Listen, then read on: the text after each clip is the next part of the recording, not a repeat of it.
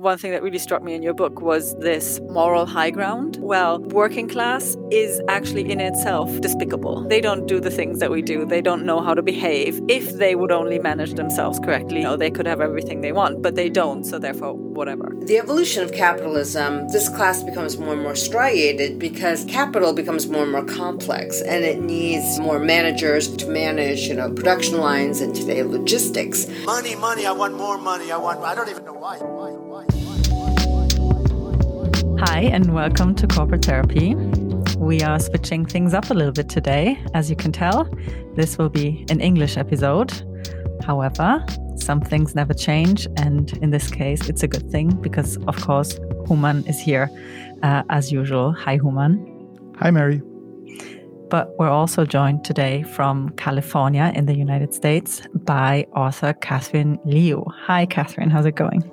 Hi. Hi, good, thanks. Currently, with the podcast, we're trying to take a step away from topics that are only within corporates or organizations to also look at larger structures in which they operate. Um, so we've done a few episodes on environment, on economics, um, but also on what uh, or on the way that society shapes and interacts with um, businesses in business and non-business contexts. Um, for example, through moral demands um, in in different contexts, um, and we found out there's some conflicting ideas and ideas on what moral, what is moral, and who can decide what is moral.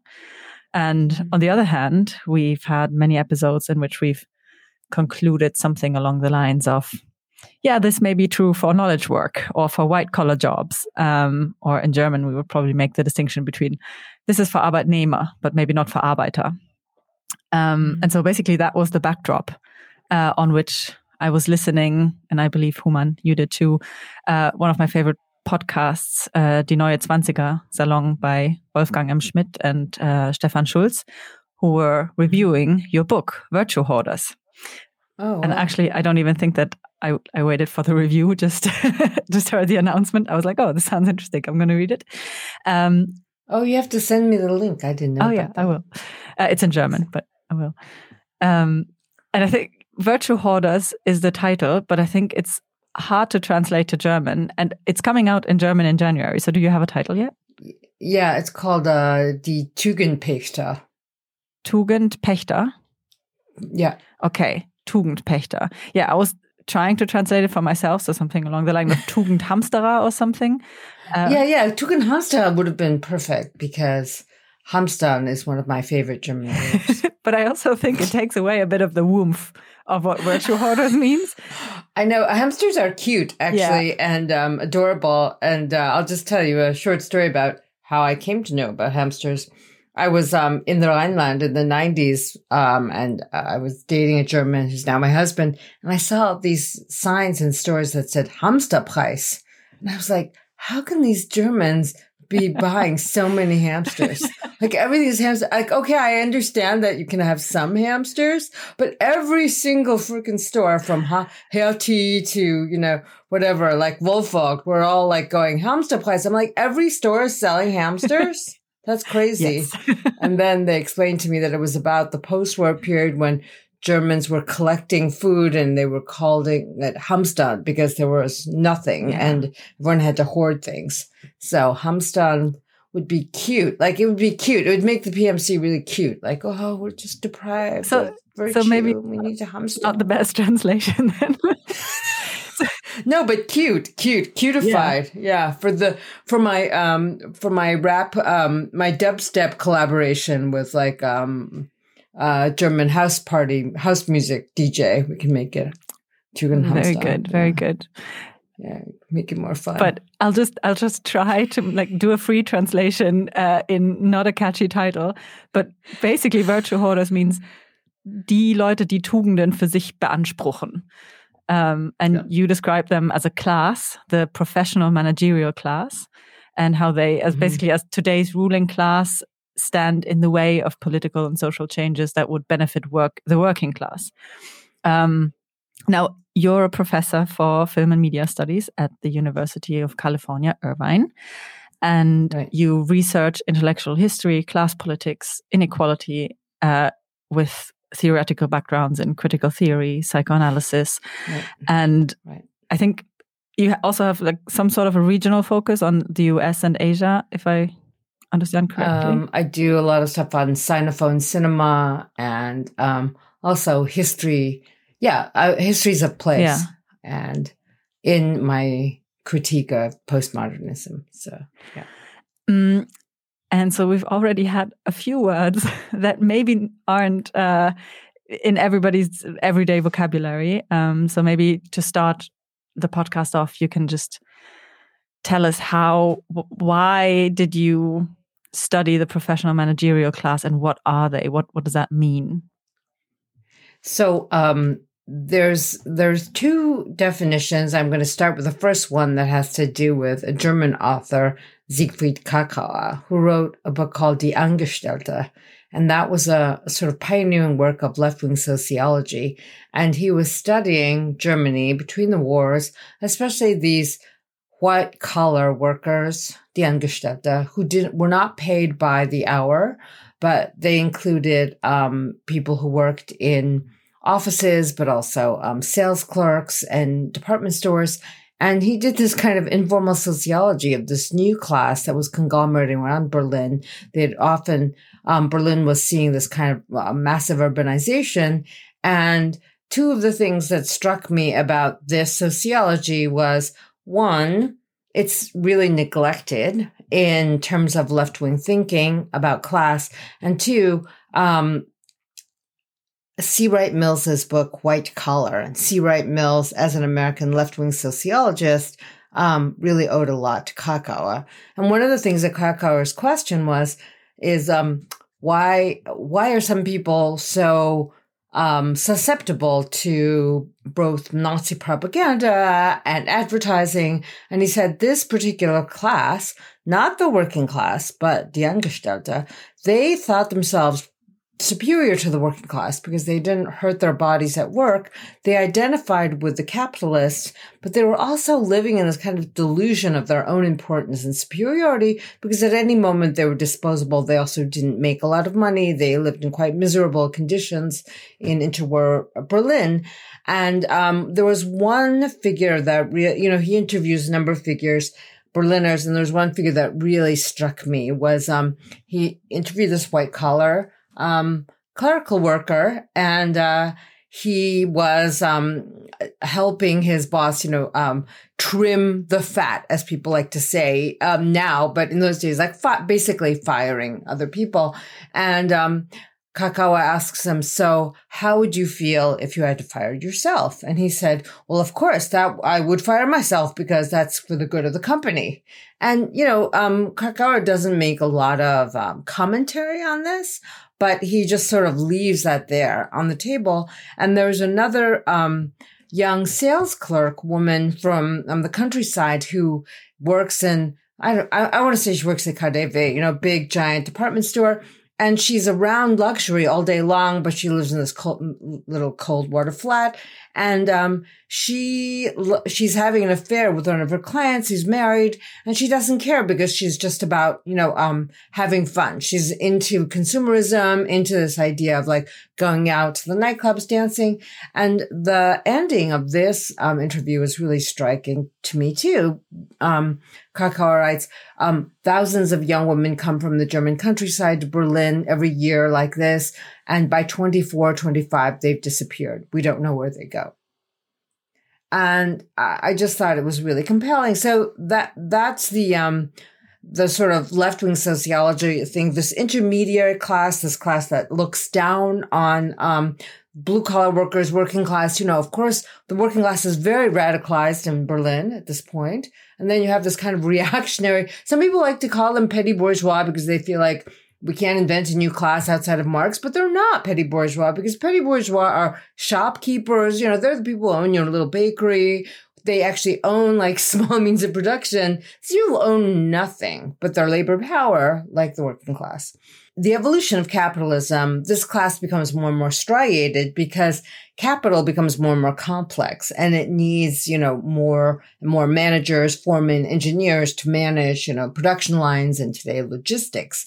It's interesting that what's happening now is that the coders are trying to invent AI to make themselves, the highest level PMC, also obsolete because it's better for the bosses. Anyway, so, um, the the kind of intermediate class that I'm talking about might be understood under feudalism as part of the clerisy, because in um, Europe, which is what I mostly know, um, even by the 18th century, there are very, very, very few people who are literate, right? So if you think before the 18th century, most people are illiterate. You have a tyrant, you have nobility who are fighting each other, and then you have this clerisy which is interpreting the scripture. So this is why this crypto moralism of this class makes total sense because the West is not secularized. And, um, they talk about, you know, the East as being dominated by ideology and superstition, but this class is really dominated by ideology and superstition and about itself and keeps reproducing itself and its morality. But so they were most, so the pre, the feudal primogenitors of this class are cleric are church church people. And they're literate they're very smart they're having debates they're um they're serving the king the the absolute monarch. My favorite member of the proto pmc which who's a courtier and i've written a lot about that and um, i also love like the german word der hofling like a little member of court. Um, they are um, the cardinal richelieu he was not only cardinal for Louis XIV, he managed his finances, managed taxation, and helped finance all of his wars, helped consolidate um, Louis XIV's power, and also was strat- strategic about creating these sumptuary um, occasions where the nobility had to participate and lose a lot of time on their land and spend a lot of money trying to present themselves at Versailles to the king. Like absolutely smart um, executor of the absolute monarchy. So this class, I, I like to call them also a courtier class of capitalism because obviously we have a lot of remnants of feudalism and the ancien regime in the what, what we call the industrial era, the democratic era, the post feudal era. Um, this is the other thing why I think Marxism is so important today and why it's not taught in the American school system and increasingly not taught in the German school system, as I've learned, is that, um, it actually offers you a really, Marxism offers you a really compelling vision of history with an epic view. And it makes you understand your stakes in it. Much, the PMC and the professionalization of history would much rather have history be a series of like unlinked facts that you can only find in an archive.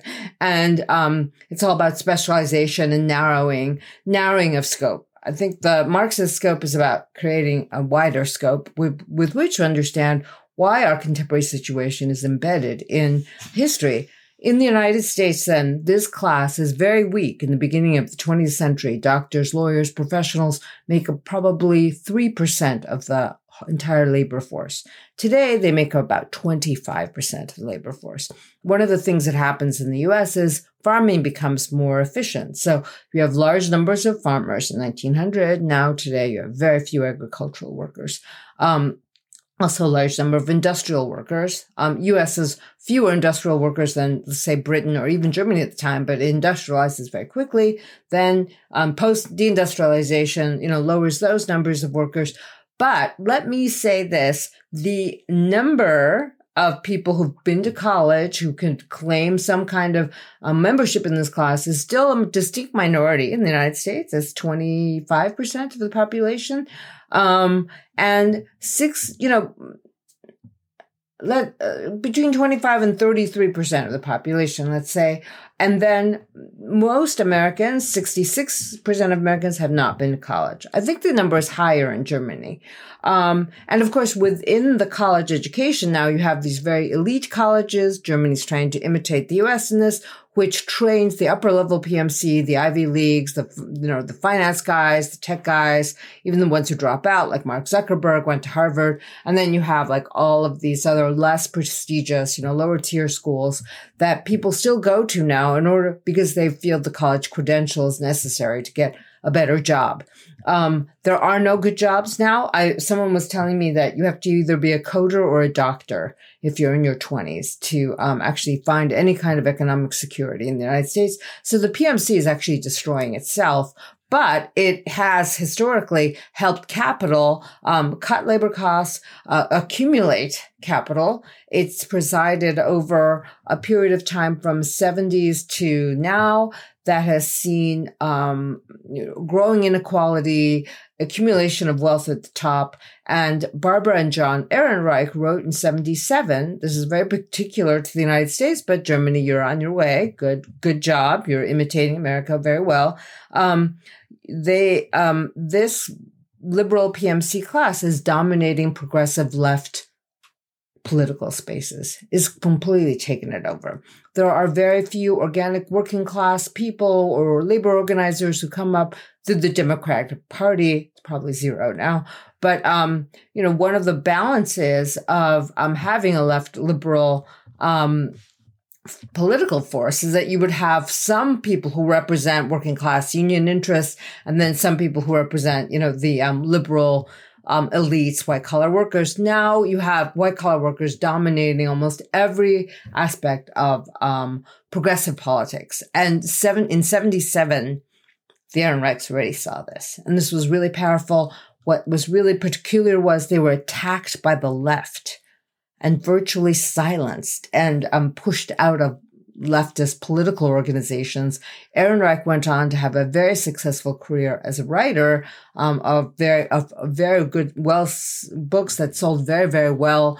Nickel and Dime, Fear of Falling. Um, she was pushed out of the left in some ways because of this really controversial statement that they were like um, that uh, about the PMC and the left, you know, 68ers. I'm still mad about this. We're like, how could you invent a new class? You guys are fake Marxists. Well, good luck. You know, you argued about being who is really Marxist, and then you know, um, basically capitalism stole your lunch. So also a lot of the um, um, leftists who criticized Ehrenreich the Ehrenreichs went on to have very successful careers in academia, like Stanley Aronowitz, working on cultural studies, a form of a methodology that I've criticized in um, my previous book, American Idyll.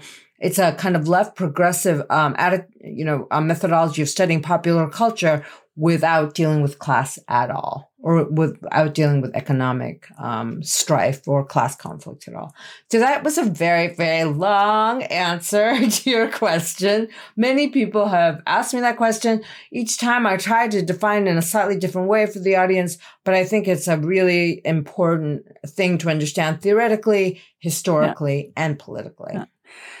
I think one word, and also this is what you ended on, is really interesting in this um, professional managerial class or PMC in short, and that's class. Because um, if I if I look at German sociology, um, there was a period where German sociology moved completely away from using class as a category of anything. So it moved from class, which in German is Klasse, to like a, a different word, which is uh, Schicht, which I would translate mm-hmm. with layer. Mm-hmm. Um, I'm not sure if that's mm-hmm. stratum. Stratum. Stratum. Yeah. Stratum. Yeah. And milieu is again a different thing because it doesn't re- like milieu doesn't milieu. look so much oh, at yeah. the at the um at the economic um, positions, whereas Schicht I, does I, I love bit. German bar. I I love German borrowing of French words. I'd like to like do a whole analysis of the embourgeoisement of Germany. I like words like salon and saison. Oh. Like, why can't you have a German word yeah, for that? Yeah, no, I don't know. Not. Jalousie is um, my but, favorite. Is the thing that oh, jalousie. Milieu is a. I like to. Uh, yeah, I like. To, I'm happy uh, that I can speak. So German. the the. But, uh, yeah. but I think one really interesting thing is because they moved away from class because class is more fixed in like you basically you belong to a class but there's uh, and there's class struggle whereas in in schicht uh, or stratum it, it, implies that there's movement between uh, the different strata right you can move up more easily and that was basically the the thought in uh, well the past 50 years of German sociology was like, okay, we don't need the word class anymore. We have Schicht. And then at some point, we uh, sociology moved completely away and going, no, it's actually all individualized. And uh, at some point I feel like this has like been also like the political stance that it is completely individual and up to you where you land in uh, well in the social sphere and now i feel like there's a shift going back to no maybe there are classes and we have to use the term so i think it's really interesting that you use the term class. I just want to say, I think in the last years we had a in Germany a kind of a revolution from the more or less prominent scientists in sociology, especially Andreas Reckwitz, who basically brought in the class terminology with his books like The Singularity and so on and so forth. And now we have it back, like in late capitalism, we have, more a class thinking which is quite interesting because he has um, he explains in Germany that in late state capitalism, where a lot of the production is outsourced or is um, done through automatization, that we have two basically two uh, um, beside the capitalist class and so forth. We have like the service class and we have like the mm-hmm. knowledge class, which basically, mm-hmm. I mean, everyone in knowledge class would fall under PMC uh, category as, as far mm-hmm. as far as I understood, which means that everyone who is listening to this podcast is probably a member of the PMC. Is probably a member of the class. Yes. So the other thing is like classically speaking, and I've, you know, been criticized by Orthodox Marxists for not being Marxist by using this term. Um, if you think about, um, class through Mark, through the lens of Marx, first it's collective non-individualized, as you were saying, but I'll come back to that. But second, uh, but secondly, it's about our relationship to the mode of production, right? So there used to be in the 19th and early 20th century, almost up to, you know, the 70s, an incredible industrial workforce that was present that in industrialized countries, right? And, um, they were in, in 1947, right after World War II, 4 million American workers were on strike at any given time because we, Americans had won the war, but the workers felt like they deserved more. Um, there was enormous amounts of worker unrest with large working class populations, neighborhoods. They were not called what you could call them with a strong working class culture, like rootedness. Um, a, a, lot of suffering, of course, um, with regard to mining and, you know, just hard industrial labor. And, um, what happened to this, what happened to de- this class in deindustrialization, as Human was talking about, um, America outsourced industrial production began it in 72 73 there's two and um, cheap labor it found cheap labor sources in um, east asia and it's in large part responsible for the rise of the asian tiger economies uh, from taiwan to south korea um, and a lot of the industrial production was happening there. From the 90s on, the 90s phase of globalization moved even more industry to um, China then because China had been opening up. So a lot of the dirty industries that make ca- capitalism possible, like steel production, which had been centered in Pennsylvania, um, now are in my father's province, in Shandong province, right? And you have the Rust Belt in the United States, sort of this society that just collapsed basically, um, in the heartland. And, um, this, this kind productive labor like industrial labor, extractive labor is still the source of surplus value in capitalism. It's just that we've managed to squeeze the labor costs of productive labor so small that, and, um, to be such a tiny part of like capitalization that there is more surplus value to go around. And that surplus value is used to pay off the professional managerial class to prove, and the professional managerial class is as parasitic on the surplus value as the capitalist, but it obviously doesn't own the means of production. It has to work in information and content production to reproduce the status quo. This is literally what the Ehrenreichs say. It's a class that reproduces the ideological underpinnings of capitalism. And it has, and because that sur- that share of surplus value continues to grow and wages are continually compressed, you have more of that surplus value to distribute for on on the part of the capitalist.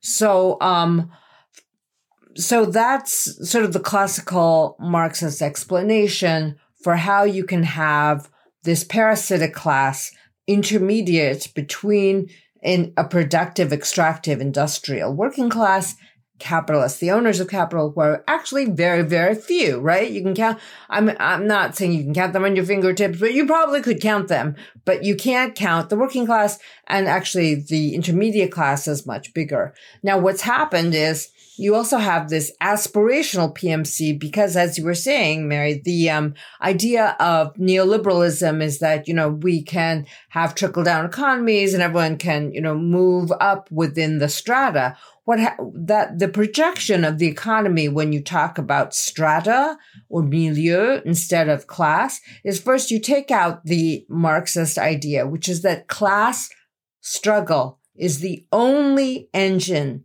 of history the only, and this, and every time there's a real historical change in a revolution, either from feudalism to mercantile capitalism, from mercantile capitalism to industrial capitalism, from industrial capitalism to um, post-industrial capitalism, from what we have now to God knows what comes next, there's a massive change in the modes of production, right? But when you have like 50 years of neoliberalism and we defeated the Soviet Union, communism sucks, capitalism is won, what we have then is this projection of an immovable natural formation. Stratum are, strata are geological. It's like here are the the igneous strata. The, I I know nothing about geology, and then the other strata, and we just keep moving up until we bubble up into the top strata um, of and then and then everything is good. As long as we can keep moving people up that social elevator. Well what marx says is much more about the differences between classes the different modes of relation to the modes of production create incredible conflict and violence. And he talks about this like as a part of the working day. Like the capitalist, the manager at this point, because the capitalist doesn't come down and tell you what to do now, the manager tries to extract as much labor from you as possible during the day without killing you. This was like very primitive industrial capitalism. But now the manager wants to make you happy, give you wellness modules, and extract as much labor from you as an information worker by extracting compliance from you. So the idea for a class is that it's collective. It it forms the sub the objective situation forms the subjective viewpoint. When you talk about strata in this neoliberal way, you you think like the subjective person, the individual, the subjective agent, um, forges a path up the strata. This is a myth, but it's a very very powerful myth for instance, in the United, in the University of California, we don't call students who come from working class families working class. A working class family is defined by um, one or two parents not having completed higher education, right? Not having completed college. So I would have, I would fall into that category. But they don't call you working class. They call you first generation. And they don't call you first generation because they, it's too long. They make it Silicon Valley. They call it you first gen. So when you're a first gen student, you have all these special provisions because the idea is that you're moving yourself and your family into the white collar world, into the PMC world, into college education. And then, you know, you're leaving your non college educated family behind. You're leaving that milieu behind. You're moving into another milieu. The, the thing about the class formation is your class, your relation to the means of production has defined you. So if you think this way, you're probably, you know, inculcated very well in the professional managerial class attitude about managing yourself and managing others. And it seems as if this is the natural air we breathe because this is how ideolo- ideological reproduction works. Just, just, uh, just to understand, I'm, I'm, trying to play the naive one. Um, there are those we could call them narratives or uh, examples where people demonstrate like that they worked hard, they studied hard, and now they own their own company and own money and have a whatever. I mean, that's the story people tell if someone says there is class and class is, some, uh, is something which is fixed and so on and so forth. Uh, and they mm. explain, but look, did they change the class? Is that possible? So they they they have social mobility. So someone from a working class background has become very wealthy by through hard work and entrepreneurship. Did they change their relationship to the means of production? Yes, because you're saying they own the means of production now, right? Maybe their father went to work in a factory, worked for someone else. Now they own a small company. Then you could say like they went from working class to petty bourgeois. Yeah. And and that and and the and that um one thing that I wanted to ask you was in, in, your projected individual did he or she go to college? I mean I'm thinking about Germany. So therefore going to college is uh, is much easier than it is in the US quick uh quick uh stats. Yeah. I looked it up. Um and apparently currently this is uh, numbers from 2020 uh, 2021 30% of the 25 to 64 year olds have a finished degree. However, 56% start university uh, in 2021 of eligible of their cohort. So uh, in those 30%, there are still a lot of people who come from different generations when they did a lot of apprenticeships and stuff, and college wasn't that big of a thing. But now 56 percent of, of a cohort start university. I don't know if they finish. And then thir- and then 30%. How about out of the whole German population? How many people have, what's the percentage who have college so degrees? Currently, uh, I only have the numbers for 25 to 64 year olds. Um, that's 30%. Why, why do they have this? It's of the oh, 30%. potential working. Oh, right. Because they're like little kids. Yeah, yeah. Okay. Yeah. Okay. So it's about the same. Yeah. It's a, it's a, America is supposed to be like 33, 33% with college degrees, 66 without. Yeah. So it's similar. So you say it's easier, it's cheaper to go to university. So your person. I also would, would say now, like my generation it's a lot higher i would say my my generation about 50% went to university Ah, At least okay. started it. Maybe, maybe to, uh, to to to make my argument a little more specific, or to come already with a conclusion. This is where I'm interested. Uh, how you guys think about this? My thesis would be that, of course, more people today go in Germany uh, in college, and so and it's more affordable because you, have in Germany uh, colleges for free or universities for free. If you are low mm-hmm. income, you get uh, you get like um, um, funding, state funding for it, and, and so on and so forth. But I think mm-hmm. when I look at people I know who went through it and have today a good life or not. One thing what I always observe is that most of those people work in, even though they have their own company and so on and so forth, they always work in, I would call it knowledge service work. That means that the, the production uh, things they have are basically their cognitive energy. I don't know a lot of people who actually were able to start a company which is which producing is something, something, right? Like yeah. like uh, which has like uh, oh, something which can last longer than your brain can last. I mean, at the end, what Germany? I mean, Germany, we're talking about cars and so on and so forth. Like we're talking about products. Those production means are not distributed, right? So I think that, and this is a little bit after also like going through your book, what came to my mind is that even though we would argue that more people today doing startup or whatever, most of them mm. are doing PMC work. That means, yes, you own a company, but your company mm-hmm. has no asset except yourself or maybe some people you convinced to follow you and you are now doing sales mm. uh, uh, and try to mm-hmm. sell cognitive labor but at the mm-hmm. end you are i mean to, to be uh, a little bit radical at the end why your company functions is based on uh, digital platforms which if they don't mm-hmm. exist, your company's dead. So basically, those means you don't have. And we are in an up spiral yeah. economic phase. That means that of course, people are asking for consulting or whatever, but at the mm. end, what means are true assets, which which are not distributed, and therefore I'm not really sure if people are able to go beyond this level of oh, I have a I don't know. I started a Bitcoin startup and now have some money, right, but right. maybe not tomorrow if the well, Bitcoin falls the, down. you know, you know, in Piketty's um, analyses of the French economy and since the 19th century, and I think there's probably be the case in Germany as well, he shows that you know the greatest source of wealth is still inherited wealth. And since the 19th century, and France did a lot of good um, tax analyses. So that's this hidden, that's the hidden secret of, you know, democracy and industrial capitalism is that there's still few um, powerful families that hold the means of production, like, you know, corps, Krups, ThyssenKrupp and um, Mercedes, BMW, Volkswagen.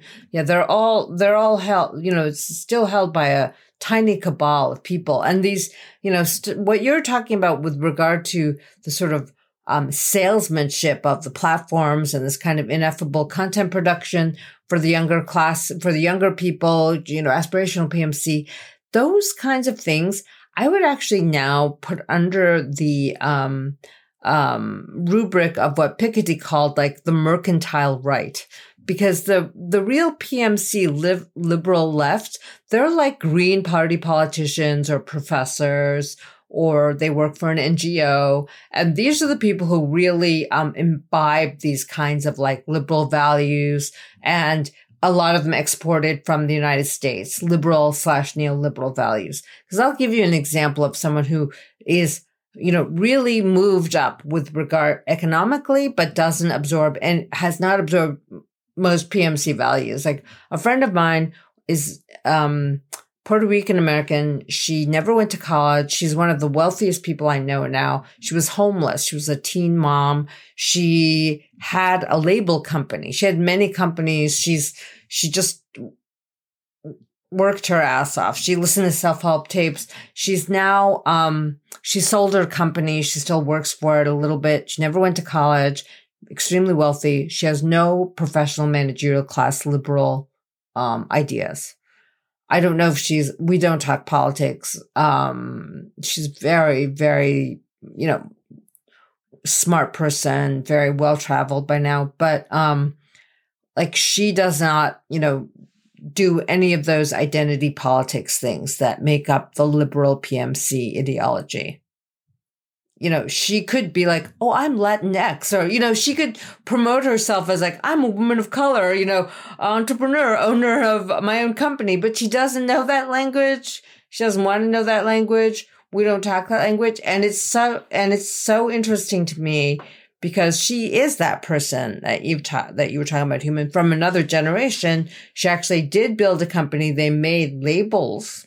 So they actually have a manufacturing line. They do sales and she, what is she really a member of the PM, professional manager class? Well, she has to manage a lot of people, but she doesn't have the PMC liberal worldview, that hegemonic worldview that dominates my profession.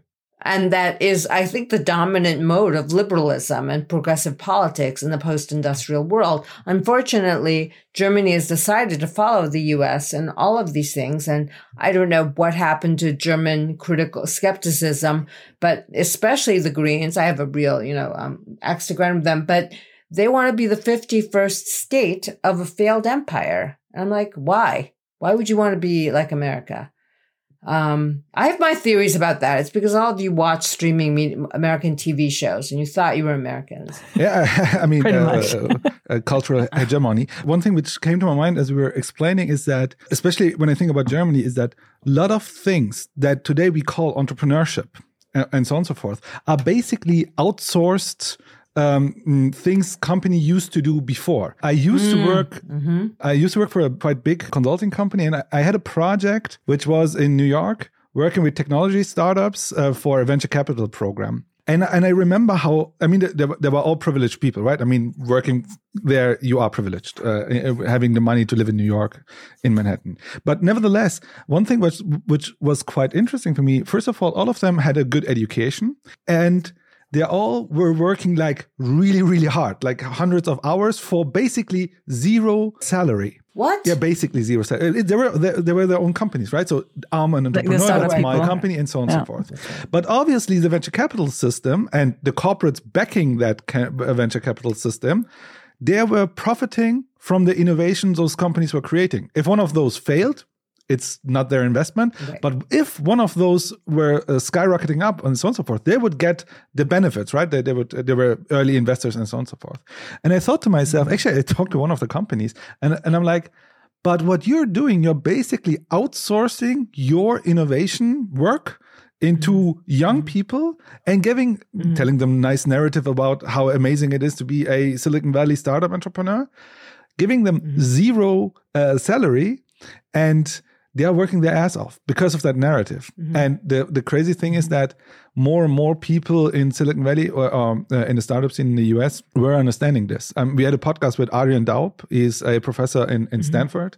He was also telling us that this his, his students are starting to ask different questions from their employee uh, um, from their employer uh, uh, before. And I think this is one thing which is quite tricky in neoliberalism uh, in, in terms of what is really entrepreneurship, so capitalist, and what is actually outsourced and narratived and just bought back from the companies because it is cheaper with the narrative and so on and so forth. I think this is uh, So this is like so what you're describing would have been like in Xerox PARC or in the 1950s and 60s, um, a research and development core of a large corporation. And when you have that, and there was a corporate commitment to um, pay people an, a good living, give them health insurance and a pension. These VCs don't have to do any of that anymore because they just want, you know, if there's a, and, and the young people have been willing to do this because they want to be, you know, that unicorn that makes, you know, a billion dollars. But in the meantime, you know, they don't have pensions. They don't have, they pay their own health insurance and, um, they're contractors. One of the great myths of the 1980s and 90s was that these uh, research and development groups within corporations they had become too smug.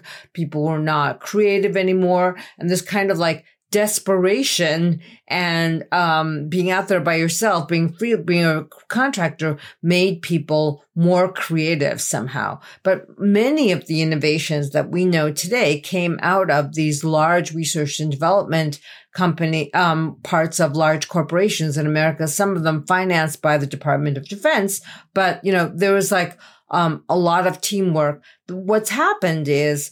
Um, you know, it's still about the logic of compressing wages. And VCs have venture capitalists right now have benefited from 50 years of neoliberalism and they have too much money. I mean, private equity and VC. They don't need, you know, that, that literally is a hoard. They have hordes of money. It's not being reinvested in the economy. It's not being taxed properly. And so they, they can burn it on, you know, 50 million. They can burn it on 500 startups. If one works out, that's great. Um, all the other losses, they, um, chalk up to tax loss to losses. And then you have, you know, um, young people whose best years of their lives were spent, um, doing this thing that suddenly has disappeared or they have no proprietary value over. This is like, I'm not crazy about the Google unions or all these other things, but there has to be some kind of consciousness of how like the best years of your life as a thinking person are just extracted from you in this way with no guarantee of any kind of stable narrative of employment because that would make you smug and not um, creative. I mean, I'm not going to cry me a river for these coders and these entrepreneurs, but at the same time, um, it's an increasing winner takes all um, mentality. And the other thing is that half these things that they're innovating have no social utility whatsoever. Just none. Despite them telling I mean, they're everybody that they bullshit things. yeah, that no, I mean, it's like what what is the what are they working on? Like 3D um, printed wearable pi- computers. Pizza, I was seeing. Uh, 3D print. Oh yeah, wearable computing, like um AI AI um guided software, so that I can see like my uh, you know see advertisements all the time from my. But maybe I phone. I mean, and don't It's- they have zero. we shouldn't start uh, social talking about cryptocurrencies. Oh, no, Uh, please no. That's a whole mess in itself. But maybe maybe two thoughts and then kicking into yeah and kicking to Mary. Uh, two two thoughts which actually um, I, I know if you if you um, heard about uh, Mariana Mazzucato who was researching she she's an economist but one would call her not mainstream and she was researching so she has a book which is one of her first book was um, uh, state entrepreneurship or, or, or so. And uh, she was basically debunking the narrative of entrepreneurship in the US and explaining that what we call Silicon Valley today was basically created by NASA uh, uh because of the uh, moonshot thing. And all the innovations we today think they are so amazing and so on and so forth, they came, all technical innovations are state funded. From then, people from NASA went. Uh, I mean, NASA was managing four hundred thousand people back then, and then people were going and starting their own companies, basically with state-funded research on those topics. And one other thing she was uh, explaining, which I, I thought was really interesting for the time, was that the state was committing companies to reinvest specific part of their uh, of their profit to uh, research. So Bell Labs, for example, was not created because AT&T thought it was amazing to do big research. No, but because the state committed them. And today, it is completely the opposite. Today, uh, the state goes to Elon Musk and hopes that the he he and his genius do some hyperloop things. I don't know what. I think here we have a, a big um, uh, and uh, it's a narrative switch, right? Because we know that it was like that, and then because of Reagan and Thatcher and so on and so forth. Today, we have this narrative of state is not innovative, state is not possible to do things, and so on and so forth. And we have to do mm-hmm. make the uh, innov- innovation people do it. I, I think mm-hmm. the example of you know the the venture capital uh, startup scene in New York that you uh, experienced, Human, with um, you know, people working basically for free in the hopes of creating something that will then be bought for a lot of money. And there's, but in this is like a double class indication because, so this is pretty much the aspirational PMC, right? And they already need to have a certain economic standing to even be able to do that because who, like, who can afford not having money and working for years without having a salary on the hopes of then like getting like getting the great idea out into the world and making millions. I mean, you already need to have some sort of financial backing from somebody, and probably that is family and. Uh, I don't know. Maybe your friend's good enough that will uh, spot you enough, but I don't. I don't. Yeah, I don't understand how you mean like they're given money for the startup, but they're often not paid a salary, but they have money, right? It's part of the startup. Well, I mean, so it's part of you like, try to raise money right in rounds, and then maybe you can give yourself a salary that is you enough. To pay yourself yeah. some, um, yeah. Um, but even yeah. to just get to the to the first funding round, I think is quite a thing, a stretch. Right. So right. basically, this right. is an accepted form of putting your labor on basically working for somebody else, right? This is like an accepted form of, oh, but you're trying to better yourself. So you're trying to have this great idea. Whereas you describe in your book. Well, they're not supposed, you don't have a boss. You're, you, you've gotten VC funding, but you're working Exactly. And you do it smartly, right? Because you're managing yourself, you're managing your time, you're doing all the great things. And I think one, one thing that really struck me in your book was this moral high ground that you describe of the mm-hmm. PMC, where they go, well, working class is actually in itself despicable. Like we don't, you know, yeah. they don't do the things that we do. They don't know how to behave. If they would only manage themselves correctly, you know, they could have everything they want, but they don't. So therefore, whatever. So this this sort of looking down on the working class. This well, there's just like um a lot of the um things that happened in the after 68 with the innovations of an elite being more and more wealthy was that um, consumption habits became defining um, became moralized. So like um I if I was like a 68er and I was open to yoga it's because I'm so cosmopolitan and non-racist and I do my yoga and I have like my uh, and I'm so open to other people. And then there are these working class idiots who are racist, who don't do yoga and who are, you know, really fat and they drink beer. And you can, you can hate the working class now on the level of consumption, on this kind of consumption superiority. I mean, I'm not saying that Victorian elites or, you know, WASP elites of the United States really, um, didn't look down on the working class. They might have ignored them. There was no, um, they didn't, uh, they were afraid of them and now, um, but with the PMC, they, they layered a level of like political, spiritual consumption enlightenment onto their own practices. Like they could afford to do all these things, um, to themselves to optimize themselves. And then people who can't are just idiots and they want to be, um, just like the PMC. So, um, you have within this kind of like self optimization thing, a new wave of incorporating it into um, large organizations, like in wellness programs. Every corporate um, entity in the United States, and thank you, Germany, you've also imitated US uh, very well on this. You call it wellness, not wellness, but wellness with a German accent is we saw this we saw this ad once in um, some um, train station for like a getaway weekend wellness und kuscheln.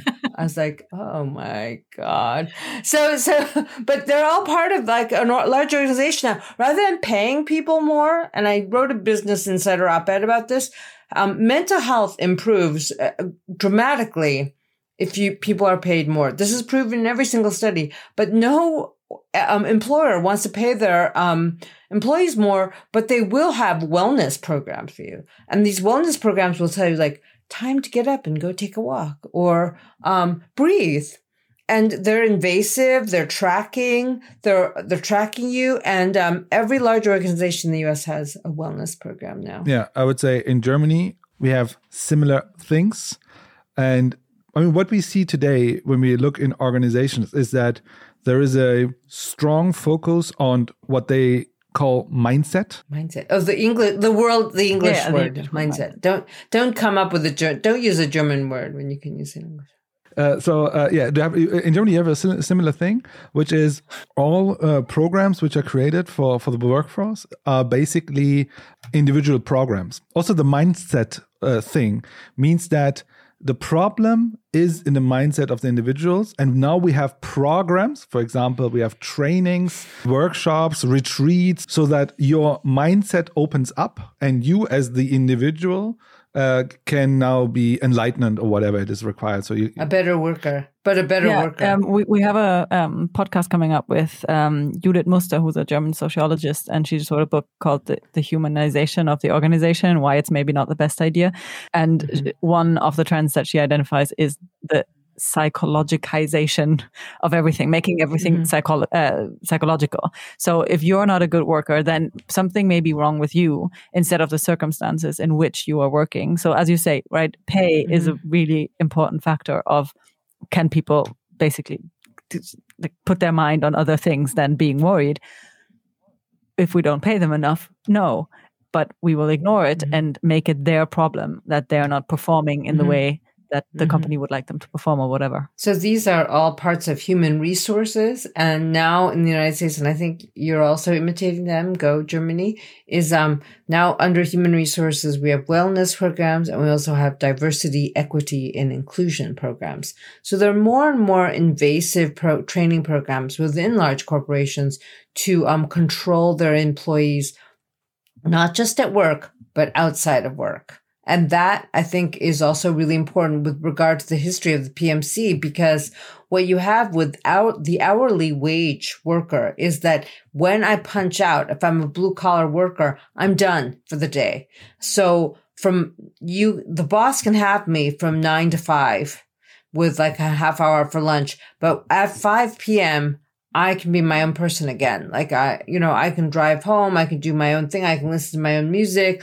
I can, you know, be angry. I can do whatever. I, I have freedom. And this is what unions and what Marx fought for too. Like the struggle for the containment of the working day so that the capitalists didn't, you know, suck the life out of you continuously for the entire, um, for your entire lifetime. These boundaries were really clear. But one of the things that's happened under neoliberalism with Silicon Valley startup culture with um, um, this U.S. led um, hegemony about the ideas of work is that there's there are no boundaries anymore. It's completely fluid. I mean, if you think about that horrible book Sheryl Sandberg wrote about leaning in, you know, she actually gives you a schedule where you wake up and the first thing you do is work. Then you feed your family. Then you go back to work. Then you, you know, go to, then you're, you can take calls in your car when you, you're being driven to Facebook.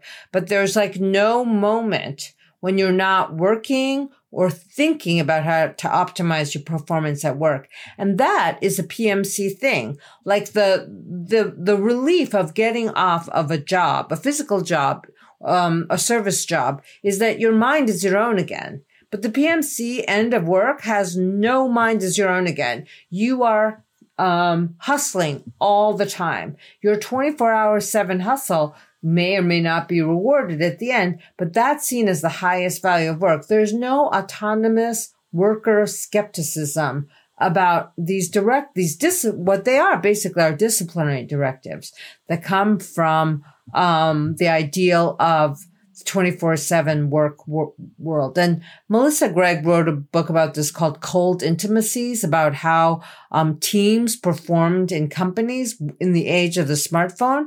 And she noticed that um, the people who really wanted to be distinguished on their team had the shortest response time to group emails. I mean, this was before Slack, right? So this meant that if you got an email from a supervisor at 1201 a.m., you were vying to, for the position, the pole position of responding at 1203 a.m. to the team manager's um, demands the, the um, idea is that you are never separated from your devices and they're making our devices even more attractive and dopamine filled so that everything gets mediated through that, including constant contact with work. And this is one of the scariest things about how the managerialism of the professional managerial class has um, just taken away any kind of um, work worker autonomy and wants to take away any kind of worker consciousness of their own, um, I don't know, let's use the word freedom. Freedom. Let's use that primitive but, word. I mean, yeah. everybody's finding word. their uh, source of enlightenment at work, right? So why would you want anything but work? Yeah, yeah. Every your pleasure too. Your everything. pleasure, enlightenment, everything. Yeah, exactly. Fulfillment. Exactly. Yeah. Why would you, what would you do? Fulfillment. Yeah. What would you do if you weren't at work? Right? When you know what to do. Working, but but I think in Germany, there, I think actually that's a general management term is term uh, work life blending. So blending each together, which comes is a good thing or a bad thing. I mean, they promote it as a good thing that we are blending work and life together there used to be so work that you balance. can have more life yeah yeah and yeah work becomes part of your life and it's not yeah. separated it is one thing which obviously is and neglecting it's desirable you, yeah, you it's, want all, that. it's obviously obviously neglecting well it's marketed as desirable yeah, yeah but and it's always neglecting that when you work you you don't own yourself. But I think what is fascinating for me, especially if, if I look at your book, is the title, obviously. Before I, I ask the specific question, uh, there is there is a concept, especially in consulting, which was uh, which is actually an interesting example for work life blending, which is called the magic a roundabout. I don't know if you heard, ever heard about the concept of magic roundabout. Yeah. So look, a magic roundabout is the following concept. And young professionals, uh, when they start in consulting or investment or whatever, they pride yeah. themselves with having a lot of those magic roundabouts in the first week or months. A magic roundabout is the following. Think about you are working and your boss comes and say, look, we have this great opportunity. Please create a PowerPoint presentation. Then you see that's a lot of work. So you work the whole day and the whole night. And let's say around six in the morning, the work is not done. You grab a uh, you grab a taxi, drive home, tell the taxi, please stay here, go up, change your clothes, make yourself a little bit fresh, go back in the taxi, go back into the office, and work again. That's called a magic roundabout. Which, as I said, people pride themselves on how many they have in the first week, months, and so on and so forth. Oh, just basically not sleeping. Yeah, yeah okay. just working. I, I don't see what's magic about it. And the roundabout is the taxi waiting for you. Right, and you go in the door and you come back out the door. And, and now, now my now my question in terms of the title of the book. You say it's virtue hoarding, and basically, it's when I was reading the title, I was like, it sounds like there is a fet- fetish character. So there is a token, which basically is kind of uh, a f- fantastic thing which you are you want a lot of so you can pride themselves.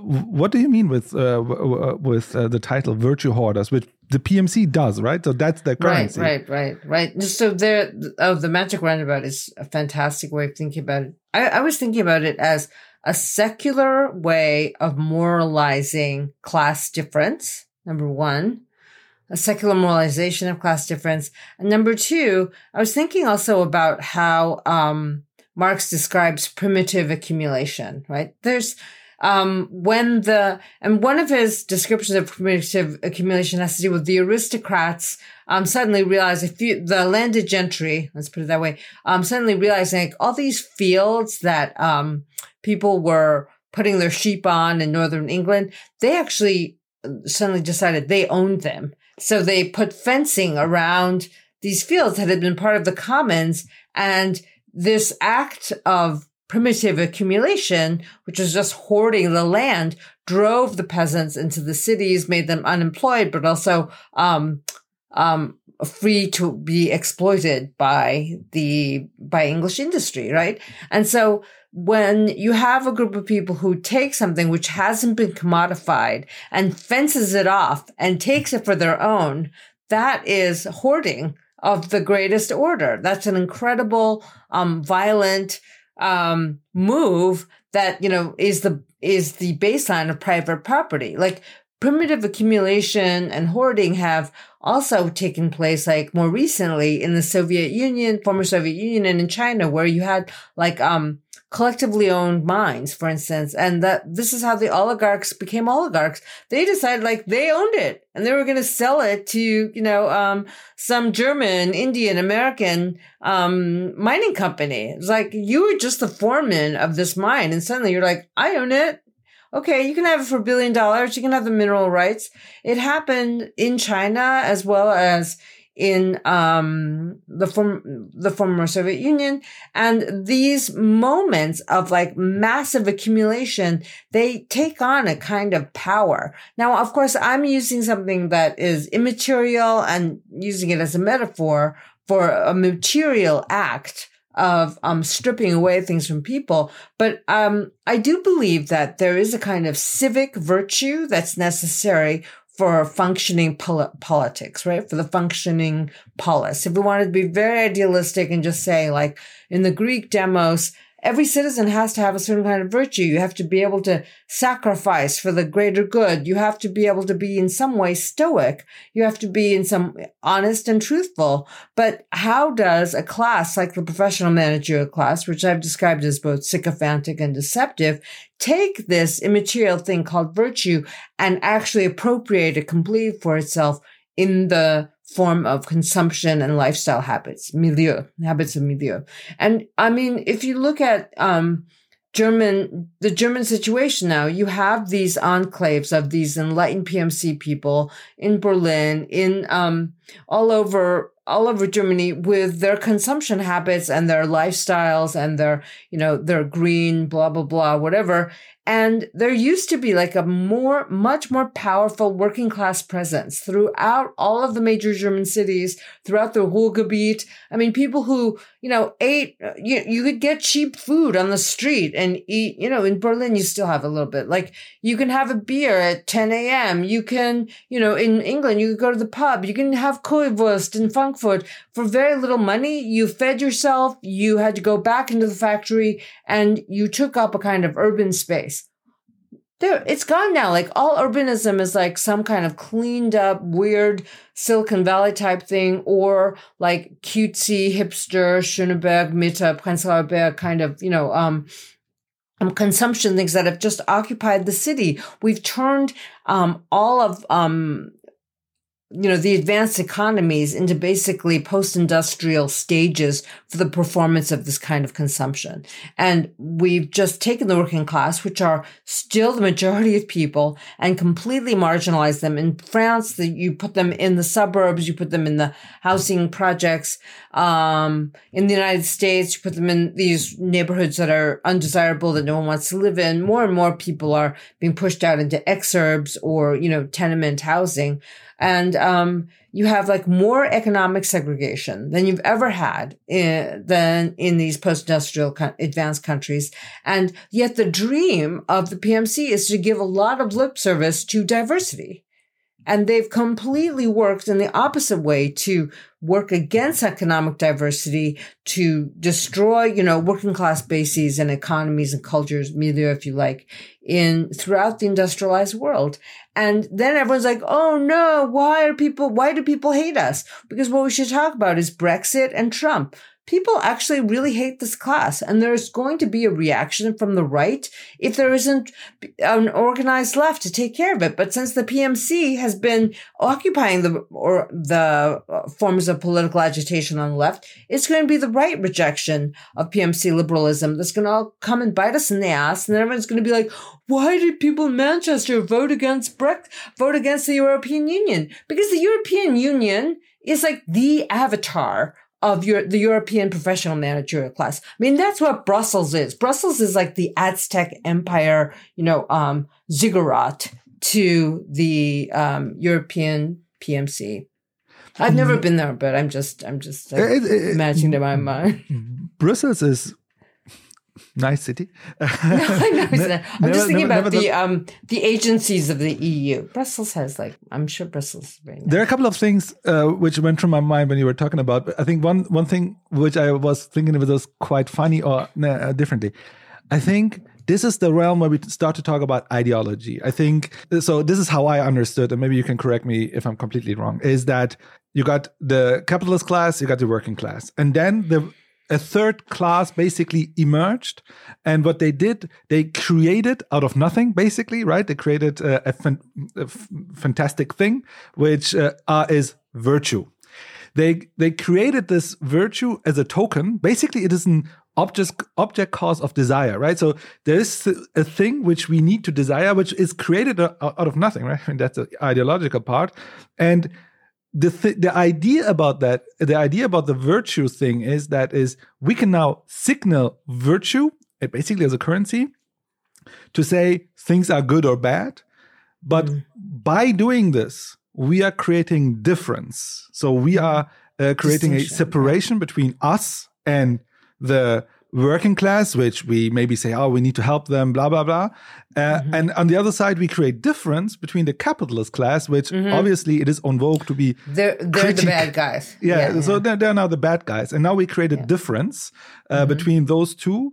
And in order to to sustain our symbolic role and our uh, um, uh, imaginary roles, right? Uh, we need to sustain the differences, um, which means that uh, by doing so, we cannot critique the underlying problems, which I think uh, why I came up with this is I was uh, watching an interview uh, with a, a, quite critical journalist who was talking to a person who is responsible for environmental uh, stuff. And he is, I would say, liberal left.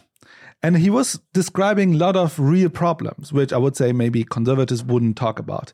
But one thing he didn't want to talk about which is critique on capitalism and growth. I think that was quite interesting for me because obviously uh, explaining that there are those problems is sustaining his role, but he's mm. not critiquing the underlying system, the, which uh, right. uh, left liberals maybe are. The, not really so, want to talk about. Yeah, I mean, I think the sort of center left, liberal left, they um, they don't want to be associated with critiques of capitalism. Absolutely not, because then you you know you look like an ideologue or like you are sympathetic with totalitarianism. So they really hold on to this notion that they're the liberals, they're open minded, they hold up uphold liberal values. But I think what's really distinctive about the neoliberalization of the professional managerial class versus its sort of post Second World War um, existence in the United States is that this new PMC liberal elite, they don't care about history and they don't care about culture. There, nothing that can be monetized. If anything can't be monetized, they don't care about it. And this is the other thing that I wanted to emphasize was that they believe themselves to be a vanguard elite which means they do have this kind of revolutionary consciousness, which is not going to touch capitalism, but they believe like they reinvented ways of the, you know, raising children, eating, having sex. I did talk about this in the book. Like they're just the most advanced people. They don't want to be reminded of the fact that they are the inheritors of the courtiers or the clerisy. They don't like, they don't want to have any kind of historical localization. They don't want to be like the tech guys don't want to be reminded that NASA was an important source of all of this research and development or that Xerox PARC or that Bell Labs, um, contributed like giant organizations contribute and the government contributed to their innovations. They have an absolute disdain or, and, uh, for history and a complete arrogance about their ignorance. Whereas like when you think about like the progressive PMC in the United States, they saw themselves as a class distinct from capitalists, distinct from um, the working class because they were the conservators of a certain kind of knowledge. They believed in education. They were historical. They might have liked, um, they believed in tradition, certain kind of traditions. The PMC now is like styles itself as completely anti-traditional. And it takes itself up in my um, profession in this very, very peculiar way, right? So musicology is a discipline that's in deep crisis right now because from within its own, um, the study of music, they want to say that Beethoven and Bach are just white men and should not be listened to. There's like a whole branch of them that are saying like, um, classical music is just racist and should be thrown away. Like there's a lot of that impetus there. That's what really scares me. And then they're like, oh yeah, the the Trumpers, they're so ignorant, they're so Philistine. It's like there's this embedded ignorance and anti-traditionalism within the PMC. And so this is why I, you know, I jokingly say like only socialism will save history in the United States. Only socialism will save the arts because capitalism and its vanguard elites do not care about this at all. And we're really at the strange cusp right now where a lot of the institutions, hate them or leave them, like the university, um, are being remade in the image of this PMC vanguard. And there's less and less attention being paid for, to um, like disciplines like history and you know and musicology. They're seen as dry as dust and there's more and more investment within the american university in all the outward facing innovation um, departments. And there's been no there the ways in which like my colleagues in the humanities try to defend the humanities like i just want to tear my hair out because it's not it, they want to stay relevant by being like politically engaged in the most easy forms of, you know, I gotta say it, wokeness possible. So it's being destroyed from within. Um, even this idea of like tradition and preservation, like I believe in that. You know, I'm a Marxist who really believes in tradition and like have paying some kind of respect to tradition.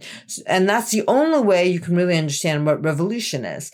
But if you don't care about tradition and you think you're revolutionary without a class basis, like you're going to be ready to destroy um, that's like the cultural revolution um, angle on the past that I think it's capitalism that's going to execute more than Mao is the destruction of any memory of the historical past. Yeah, I mean that's one thing I think uh, already Marx was writing, right? That capitalism destroys uh, yeah. Uh, anything historical. It destroys everything. All that is solid that melts into air. But you know, in the inter- in the uh, post-war period, there was a fear of the Soviet Union. There was American ascendancy with regard to like um, we destroyed Europe, so now we have to preserve some of. No, we not we destroyed the yeah. Nazis destroyed Europe, but you know Europe has to be rebuilt, and so we're going to help do that. And now it's just like, no, forget it.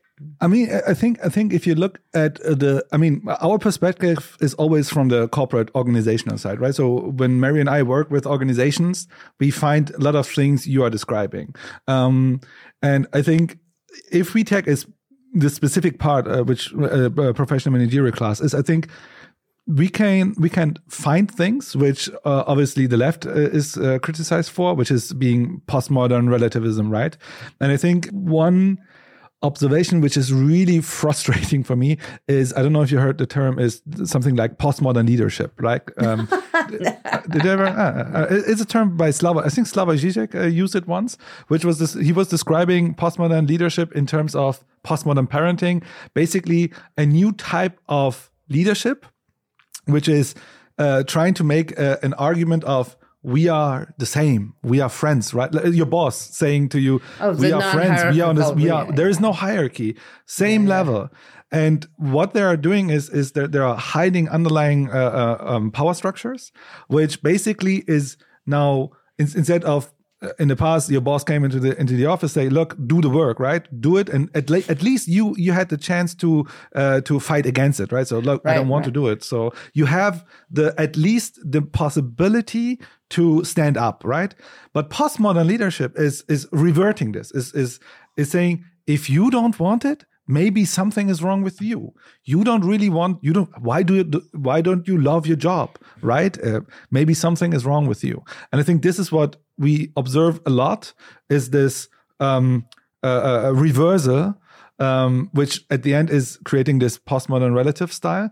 I think this is quite interesting observation. Which, um, if you look more into uh, uh, into the left, which basically are uh, in the past getting a lot of criticism for being uh, postmodern relatives, but actually, as you said, there's more grounding than we are observing at the PMC level.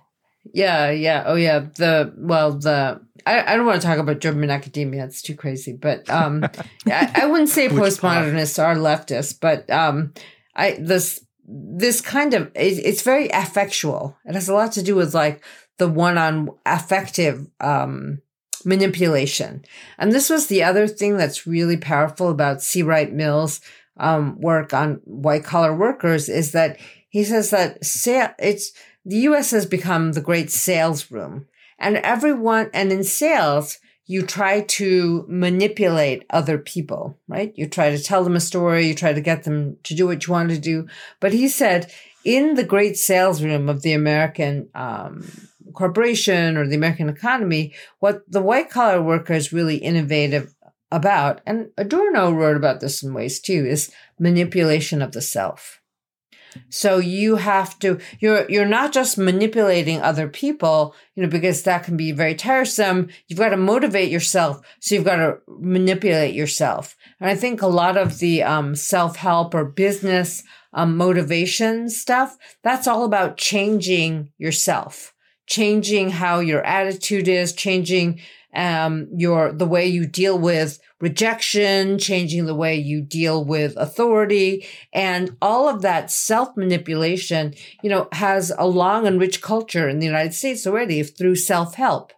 Because there's obviously something about sales, something about this form of capitalism that's very enervating and defeating of people. But if you reprogram yourself, I mean, people really talk about it this way. If you reprogram the way you think about other people, the way you think about yourself, then you're motivated to do more of those roundabout, whatever, roundabout Magic roundabouts, yeah. Mag- I mean- you'll have the motivation to do more magic roundabouts because you've um, reprogrammed yourself. Um, and I think that the the you know it's working class people are also one of the greatest consumers of self-help right now in the United States because this kind of self-help like stands in for psychotherapy that people can't afford.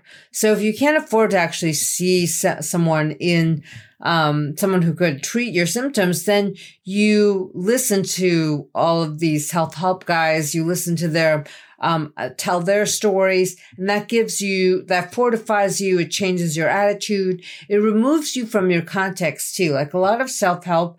Um, since the 70s and 80s talks about how you can't depend on an- your family, you can't depend on anyone else. It's all about you. And it's about like breaking the chains of your obligation to um, friends and other people because and Adorno talked about this already in the when he was in America after the war. It's like you see other pe you see old friends as possible burdens and um, sources of um, trouble and you're always looking for the new connection because that new person will be the networking person who'll help you get to the next level. And anything in the past is about just like dragging you down.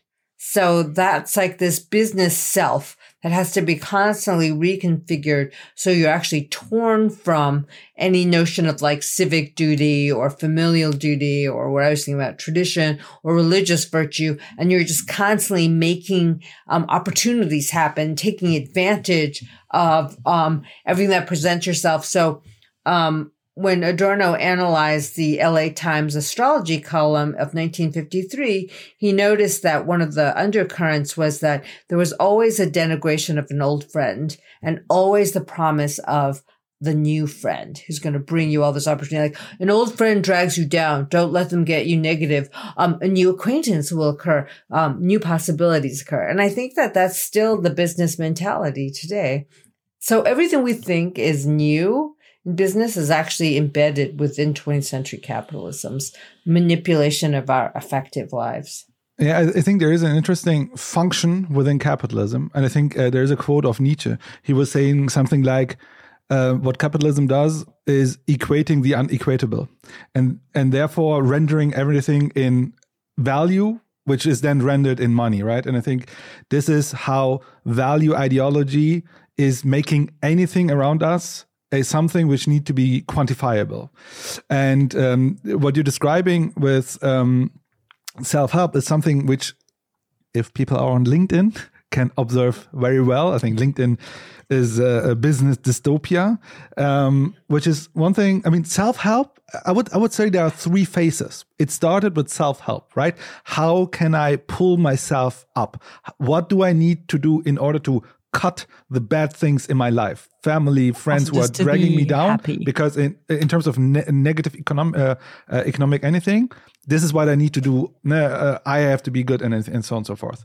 Then the next level is self optimization now i am uh, uh, now i am um, pulled up and I need to work better, harder, uh, work um, getting up earlier. Then I have more hours and be more, uh, I don't know, successful than others. Productive, and yeah. the new thing, which I would say, new couple of years, is self commoditization in terms of personal branding. branding. Now yeah. I am a brand. I am a commodity.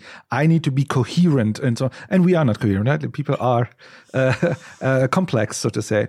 And this is what you now find on LinkedIn in large is I haven't been on LinkedIn in ages. So good for yeah, you. Good for you. Is commodity of the the self. But always, but they're always hoping like they're going to get that job offer, right? Because LinkedIn is about just like get moving yourself up professionally. Yeah, Is but that- it's not that- even just about they- getting. It's not just about getting the new job offer. It's also if you're very visible on LinkedIn and you've built your personal brand, you are more visible within your company. So you might get that ah, promotion, The or you might be regarded highly, or you Got it. may. I mean, also a, a thing that is happening all the time is like speaking gigs, right? So that's just publicity and fame, and maybe that won't even translate into anything uh, financial. Just But but just just But vi- visi- visibility on LinkedIn. Yeah. Yeah. So I was going to say, you know, this this notion of um getting rid of the old ties. Um, I knew this is very very hard. It create it, it's necessary to become in order to become one of these um content producers and one of these jet set professional white collar types, you have to be disattached, detached from place. You have to be detached from, um, commit prior commitments.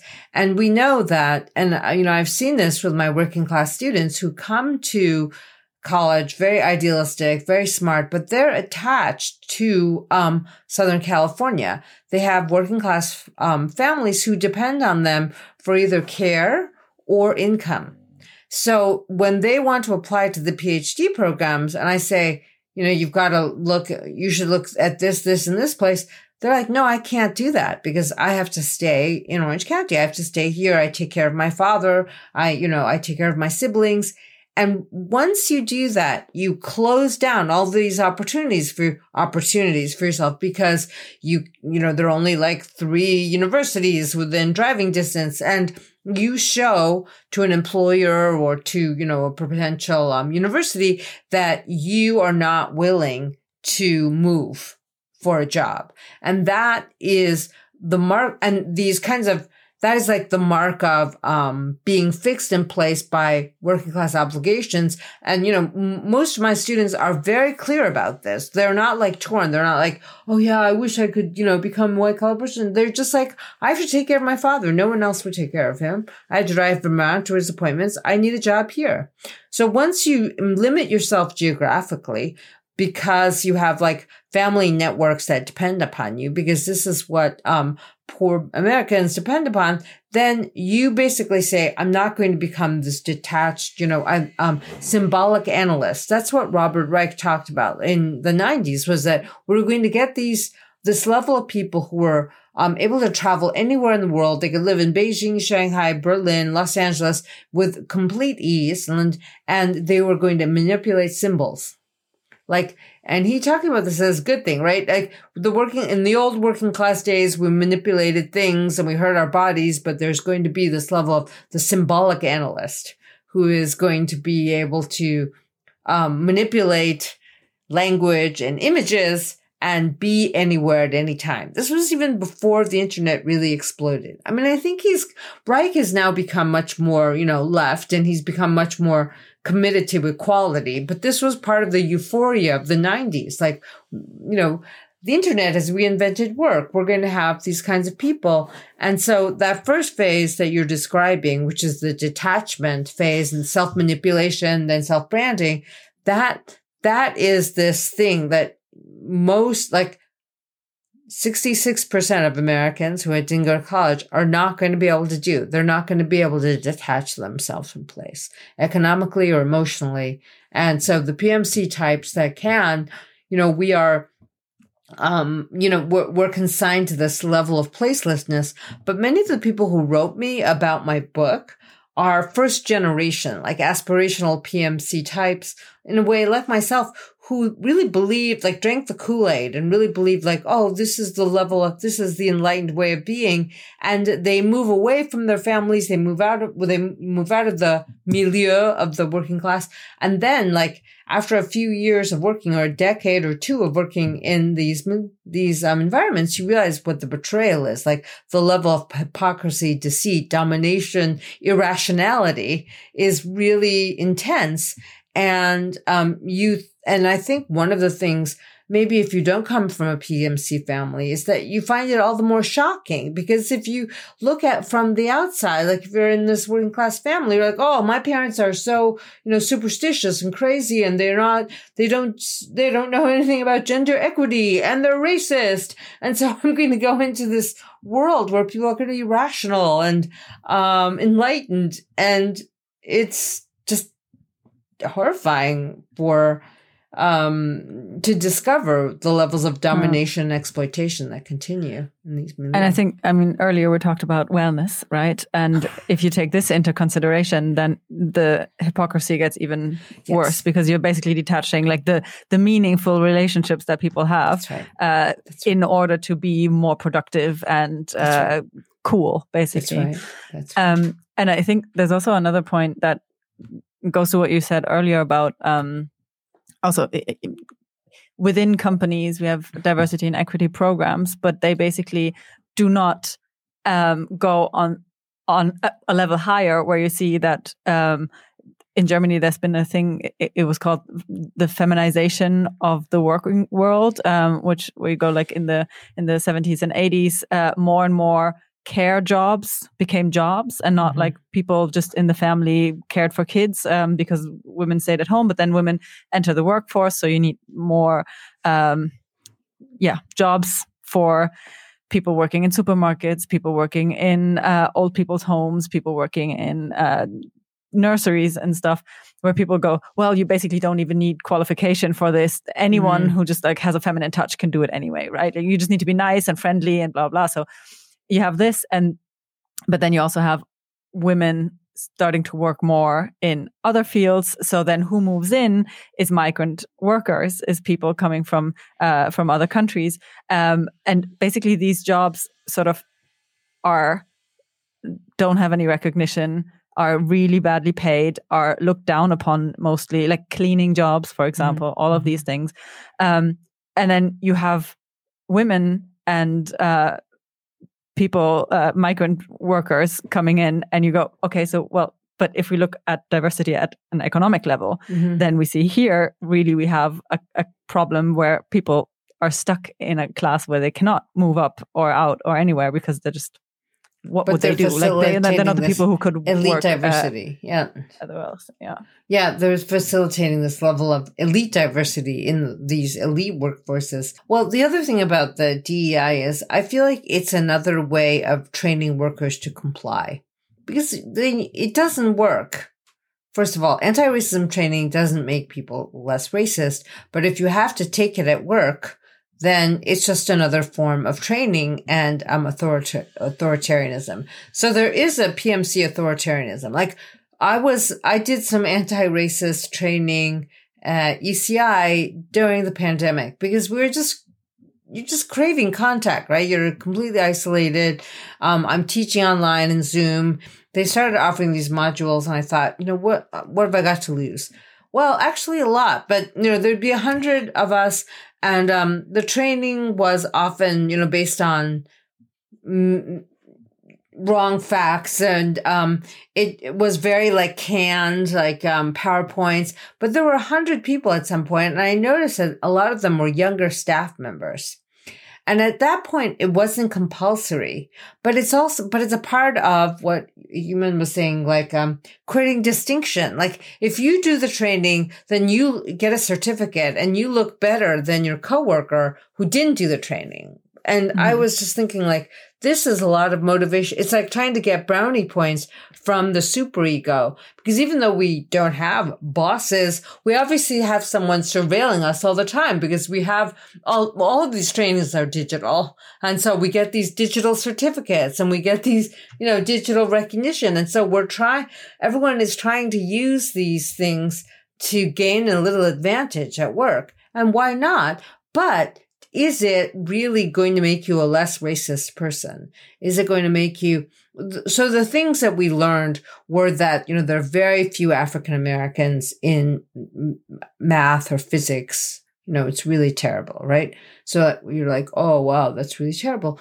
But what will change that in the pipeline is refunding public schools properly, um, African American students make up the greatest number of people, students in poverty. Many of them don't have, they qualify for free meal programs. It's like you can't suddenly make all these math PhDs appear and then like we're all going to hire them. You know, last year, like everyone was trying to hire the same few people in math who are African Americans because there are just not enough people in the pipeline. So there actually has to be economic redistribution, massive reorganization of public education, public housing, like all of those historical things should be talked about. But they just gave us statistics on this, and most of the people who are doing it were white or Asian, because that's most people here in California. And so we could all just be like, "Oh my god, that's horrible." But it, it's like it, it's take it's going to take us decades to get out of this, and um, if your family is homeless, if you don't have enough to eat, are you really going to be looking at abstract math problems when you're 14 and 15? No, you're not. And so there are real material conditions that um, make this um, make up our situation, but none of these were addressed, and nobody dared to ask any questions either. It was one of the most deadly like Zoom things. Like we're all like, you know. Well, but also, I mean, in this training, how can you address these things, right? Because you're not at the station of addressing them, because you're at your university or at your corporation, and you're not on a political level discussing these things where these decisions. So it's totally depoliticized, right? So it's a totally yeah. depoliticized training. That's the problem. Yeah. I think that's that's we are uh, uh, in Germany more and more in a state of anti-politics, right? In in terms of uh, uh, negative politics, so to say, right? Doing less politics because companies and individuals will will take uh, care of it. Maybe one thing this is an evidence that you are not a lot of link, uh, on LinkedIn because if you were, you would see that a lot of people that there is a lot of uh, uh, training tools have now a functionality that after you uh, completing a training, you now can post your token on LinkedIn and people celebrate you. And I think actually this function is more of a a, super ego big other thing, then the AI is doing their job because I think oh, it's the mutual policing. Yes, I think that's Mm. that's the, super peers, ego, yeah, right? There's not yeah. uh, there's the- not yeah, a, a individual who is who is uh, controlling us. No, we are doing uh, because we are thinking it is right. And this is, I think, um, again, uh, um, uh, in a professional managerial class, is this having those tokens, uh, um, signaling those virtues without really changing system. And if you be uh, if to be uh, more uh, critical, is taking the radical idea out of um, uh, um, movements, right? So that uh, making something that commoditized, and I think this is what we observe a lot. But now, now, now, now, a a uh, maybe a naive question again is, what is the problem that the PMC? I mean, at the end, they are not the capitalists. They don't own the means of production. Um, why are they a problem? Or are, are Um, they not? It's just a description that there exists. All right. So uh, from the okay on on the most superficial like um cath- level of um catharsis and affect, they produce a lot of lies that have nothing to do with the real problems that the majority of people in the U.S. and Germany are facing, and that level of distrust that their content produces within the public and political culture, you know, actually produces anger and reaction against anything, any collective action that we could be taking for the for good, right? Uh, even if you're not revolutionary, even if you want just like, you know, reformist things, they can't even get reformist legislation passed in the United States. You know, um, the, um, build back better policies in, in uh, Congress now being stalled because the Republicans are stalling. The Democrats themselves don't have a lot of, um, energy for that. So they stand in the way of even reformist social progress. But I feel like we are, and I've written this like in a five alarm emergency on the level of climate, on the level of inequality, on the level of social unrest, on the level of the, um, of corporate um, malfeasance in the world. And we need a change, but the PMC stands in the way of change, even though it pretends to be progressive. The other thing is that it has gotten really good at justifying the transfer of wealth from the bottom up. And it's and um that transfer of wealth has been historic since the 70s and even if the top level like the 0.01% gets most of it they get enough of trickle down that this system of like horrific inequality suits them very very well. And if we think of ourselves let's just think of ourselves not as marxists but let's think of ourselves as hegelians for the moment and think that you know human history should is human progress towards the emancipation of the majority of people towards the aspiration of freedom and dignity for all universalize these universal values that the that you might say are too um particular to the west i don't care we we all want dignity freedom and um the just sharing of the public treasure among the majority of human beings they stand in the way of that too. And part of that might be just like someone criticizing you go, oh, that's so universalist. Like some people may not want to be free. You know, what about blah, blah, blah. By creating this kind of like pluralistic difference, dividing us up, it takes us out of this historic struggle. And then let's think about Marx then. Marx says the workers have been degraded by the capitalist, capitalist mode of production. And in that sense, the PMC, it, they're workers too, and they've been exploited. They've internalized the terms of their own exploitation to justify greater exploitation of other workers below them.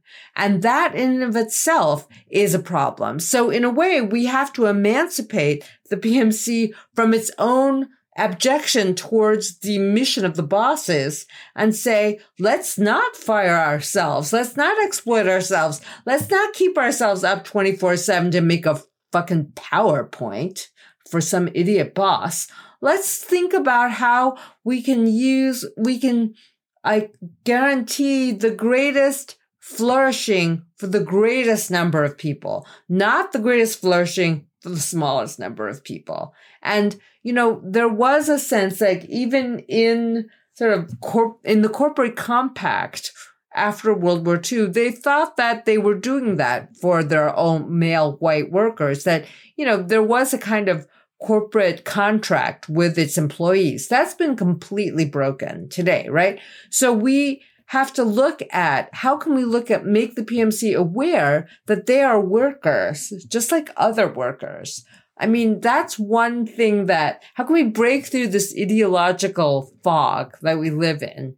Like, I'm not, I, I don't want them to be helping any workers. Worker agitation is coming up on its own. Let them just not stand in the way of worker unrest and let them understand that they're being exploited. Yeah. I mean, what you're explaining from a Hegelian perspective is retroactivity in terms of class consciousness in the moment when they when they have class consciousness retroactively they see the structural problems and then that would be helpful enough in so to say but um, but, but I think I think it's an interesting perspective uh, from a from a PMC uh, point of view they are uh, profiting from the system currently. They are not the bad guys. Um, they can, uh, uh, I, know, posit things like we need more uh, uh, equality and so on and so forth. Um, but uh, at the same time, it's kind of an interpassivity. So yeah, pe- people are doing stuff. Look, we are doing those great things and and and uh, uh, signaling virtue. Um, but at the end, they don't want. The, I mean, why should they want change?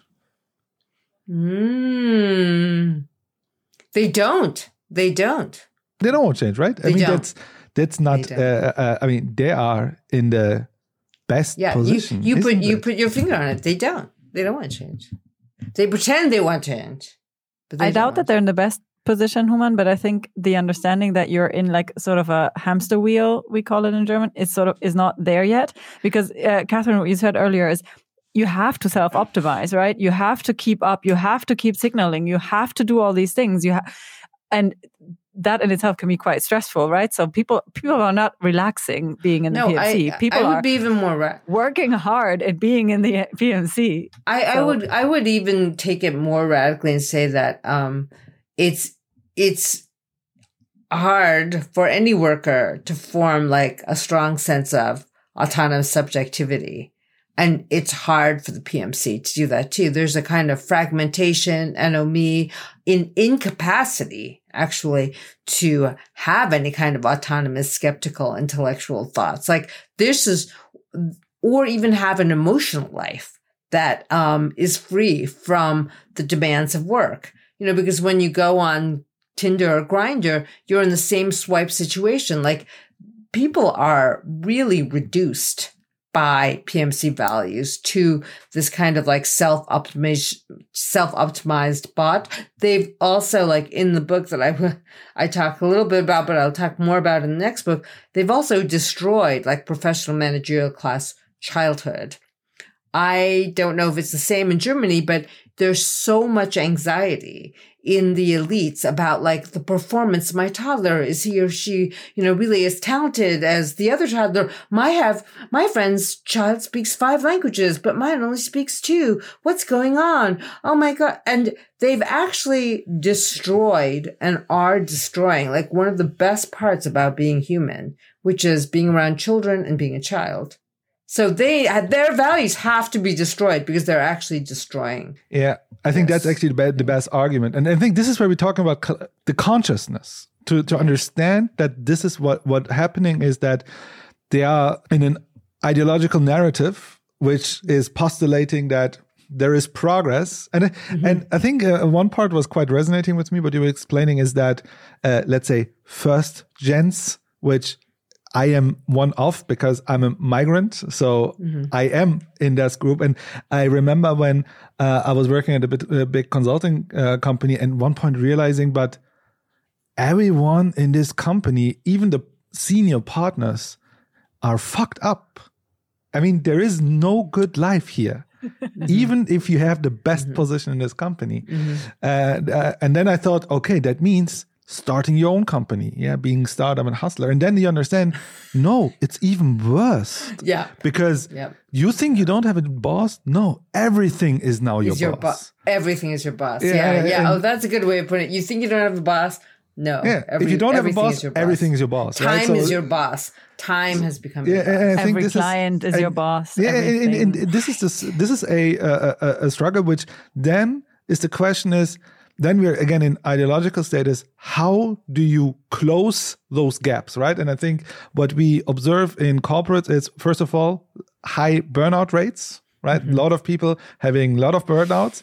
Then there are two ways they can go. Even one is the consciousness, or what happens a lot is digital detox, uh, taking uh, vaca- long vacations, Oh, wellness, wellness, w- nutrition. wellness, or oh now I have to do more mindfulness and doing yoga and meditation and workation and so on and so forth. Like finding now different things who which is explaining your anxiety because you have now your purpose and your job and anything, but the kernel of the truth that there is nothing behind the curtain. This this doesn't go away, right? And this But but when they do this kind of digital detox and this self care, it's totally reified and commodified. It has to be mm-hmm. something they can buy. It has to be something you can show off on LinkedIn. But my question for you would be: Do they actually get better? Do they get No. over the No, no, burnout? no, Do they come back more motivated? Yeah, the two Does days. it, I mean, so. is it a cure for for, a short burnout? period of time, I'm sure. No, but it, it I is. don't think uh, it I, I'm actually, I would be even, anything. even brutal. I think there are people who, um, who who uh, who, who are able to transcend this by going more into the, like Buddhist ideology or Buddhist uh, spirituality in the in the sense of. I am just uh, an entity in an ever-changing world, uh, uh, and uh, like uh, so they can like they they try to uh, uh, de- um, decouple themselves, like they spirit Mm. from their body and the reality, which again for me is quite ideological. And it leaves them politically passive, right? Because basically, it's about, not about changing It's completely relative. Yeah, you're with the completely relative. It's a complete relativist worldview. Trump is just a contingent thing which happened. Blah blah blah blah blah. Right? Like taking any accountability uh, and responsibility Mm-hmm. from yourself, uh, which maybe has to happen if you don't have it in the first place because you are in this hamster wheel, right? Most of the people do not really recover from burnout beyond like then living from vacation to vacation. And one thing what really uh, I'm observing a lot is that what happens is people have like a um, they have a face of like uh, high performance. They see, oh look, I I can uh, have a great career, blah blah blah, to the point where they um, burn out. Then having retreats and so on and so forth, and then always um, running after the ideal which they had when they had this amazing peak performance, but never getting, and then always trying to uh, to um, uh, um, uh, yeah to tweak and see how can I get better, how can I do better morning morning routines and so on and so forth to get back to that imaginary ideal state which I used to have. well, I don't know years and- ago. and also the the image is if I just find something that I love, then it will all be worth it, right? It's like if you, At work, at work, though. right, like if I if I have a hobby that I can monetize, oh, hobby. I'll be best off, right? Oh, yeah, yeah, because that's the then I next will do what, yeah. what I love, and then it won't be stressful, which I think is the biggest deceit in the history of the world. Like if you do something you love every day for money, you will not love it very long. No, like, no, it'll just not- doesn't no. work. The No, underlying it's like- problem. Yeah, no, it's like Etsy turning every um, maker into a peacemaker of the 19th century. Like, let's Right. just disperse the factory again and make your home the factory. And I mean, if you want to like refurbish uh, furniture and sell it on eBay, do it. Um, but please don't have the expectation that you need to be a girl boss, girl bossing on Etsy by doing something But that this you is just means like people have given up changing their conditions at work. They're just um, coping by using all these different avo- um, avoidance. About the Buddhism thing, with it, which I think is so I don't know crazy. Um, I tried to explain to a friend of mine years ago, uh, who she lived in, she worked in corporate America, and she was she had been burnt out. She was embracing Buddhism, and I said to her, "Listen, this is," uh, and she couldn't understand why I couldn't like affirm her on this because you know every Chinese family is kind of a syncretic Buddhist Confucius mix, and I go, you know what?